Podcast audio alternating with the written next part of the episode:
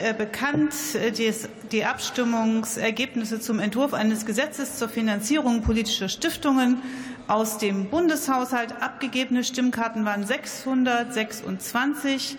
Mit Ja haben gestimmt 549, mit Nein 75 und zwei haben sich enthalten.